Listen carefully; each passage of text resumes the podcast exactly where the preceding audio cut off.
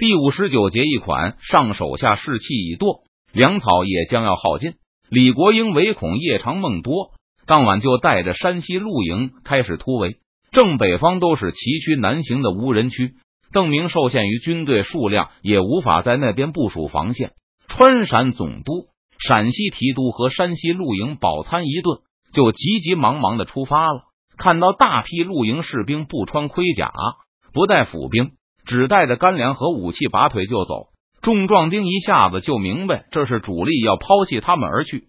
一时间，营中大哗，不少山西壮丁都哭喊着扑上去，央求披甲兵带着他们一起走。虽然平日总受欺压，但毕竟这是自己人。要是落在明军手里，谁知道会有什么样的下场？光是想一想被俘后的遭遇，这些辛苦的从山西。陕西赶来的运粮兵都不寒而栗，但每一个扑上去的武甲兵都被无情的踢开。王明德、胡文科等人早有准备，带着大批全副武装的甲兵冲出来，把闹事的民夫都抓回了营中。站在各营营墙上的清军断后部队也毫不手软，谁敢靠近营墙就乱箭射下。离开了哭声震天的营地，李国英不敢多耽搁，全速向北方行军。走到了半夜，背后的哭声还隐约可闻。邓贼用兵也不过如此。见周围没有明军赶来堵截，李国英长出了一口气。这种撤退必然会造成军心大乱，即使川陕总督老于军务，也无法避免武甲兵陷入一片混乱。要是邓明在近旁扎营，我辈岂能如此轻松的脱身？当初李国英陪着左良玉他们被闯营追的时候。那种惨痛的经历真是刻骨铭心。闯营不急不离的在远处跟着，要是李国英敢这样大模大样的突围，保证会被追杀个片甲不留。而且那时段后的部队也远远没法和今天王明德的表现相比。留在营地中的甘陕陆营沉稳坚定，士气如虹，不但没有一个人跟着逃跑，还能一丝不苟的维持好军纪。王明德。胡文科他们在这种大变中的表现，让跟着李国英一起逃跑的山西将领无不惊愕万分，心里又是钦佩又是难过。他们不但为舍己为人的王总兵他们感到遗憾，也知道川陕总督此刻必定也是悲痛万分。这样忠勇的部下绝对是可遇而不可求。川陕陆营众将竟然人人如此，果然秦军精锐，甲绝天下。可知当年秦始皇统一六国，绝非仅靠着幸运。千年易事，节操依旧。今日秦军的表现，足以令风云变色，草木含悲。走夜路，崴脚、摔伤的人不在少数。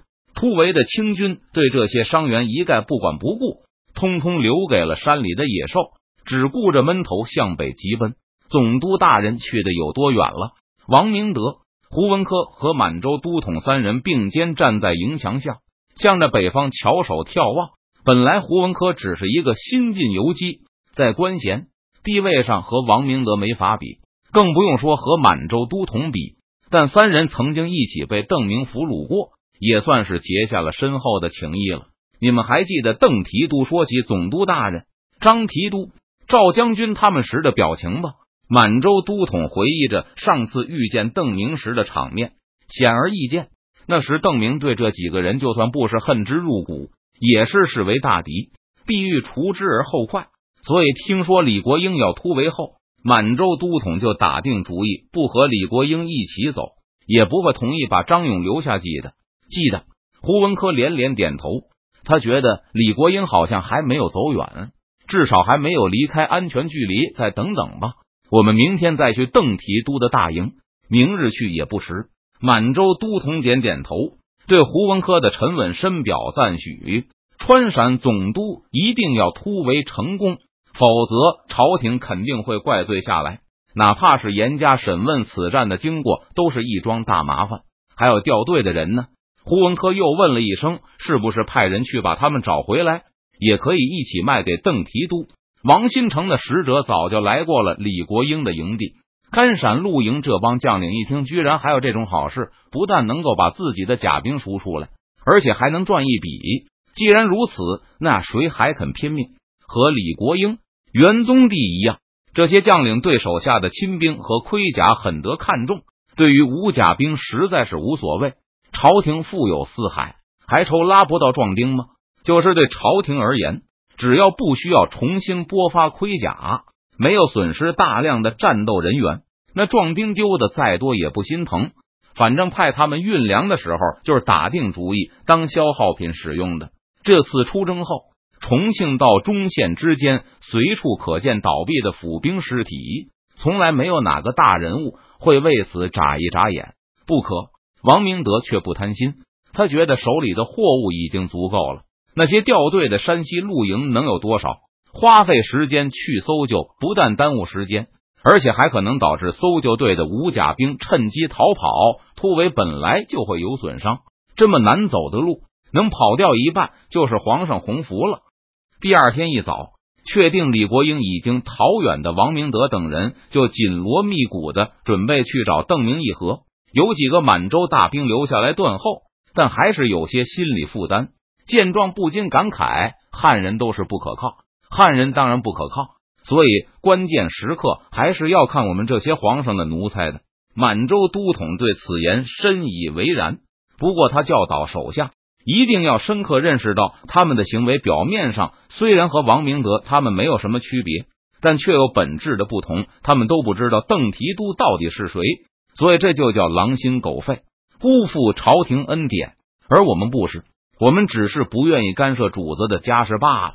哪边都是主子，我们这些当奴才的夹在里面难做人呢，只好两不相帮。虽然关于邓明的身世流言很多，但驻防八旗并没有向外扩散。一会儿，满洲都统又指着远处已经准备妥当的王明德，偷偷的跟周围的人说道：“看到没？邓提督有深意啊！”除了抱头蹲下投降外，邓明还开始要求清军采用合乎规矩的投降或议和礼仪。简而言之，就是要求他们举着白旗来表明谈判意图。不久前，邓明很认真的向王新成交代了一番这套规矩，然后就被王新成的亲兵迅速通报给了王明德等人。在满洲都统的远处。王明德和胡文科两人旗杆上的将旗已经被两张方方正正的大白旗所取代，我们也换上吧。满洲都统同样准备了一面一模一样的白旗。归根结底，他还是信不过这帮汉人，所以也要参与议和，以免被王明德他们卖了猪仔。可这不是正白旗呀！听统领这么一提醒，大部分满洲大兵都露出恍然大悟的表情。可还是有几个冷小子依旧在制造问题。他们指出，正白旗应该是三角旗，而不是这种长方形的式样。这种白旗看上去倒是和邓明的那张麻将牌旗形状很像。嘘，小声点！统领不满的制止了手下的大声质疑，然后生气的骂道：“邓提督现在还隐藏身份，他还在明军中哪？难道就不需要演示一下吗？当然要用方旗子了。”你以为主子也都像你这猪脑子吗？昨天晚上哨探说清军大营那边好像有点乱，不过因为邓明不肯掏钱让民夫去执行夜袭这种军事任务，所以明军限于军队数量有限，也只能等待。天亮后，邓明派出了几批侦察部队，同时仔细盘问回营报告的哨探。正在这时，突然卫兵报告，有一群清军将领举着白旗来到了营门前。登上营墙看了一眼，邓明认出了他的两位老熟人，还有那个曾有过一面之缘的满洲人。看来李国英是跑了。邓明下令打开营门，把王明德他们请入中军帐喝茶，好叫邓提督知晓。现在我军营中有六万两千五甲兵，都是山西、陕西的精壮汉子，绝无老弱。喝了一口茶后。王明德就开门见山的道出了来意。我方的合议条款如下：第一，邓提督不俘虏包括满洲大兵在内的所有披甲兵，全体官兵共计五千三百七十七人。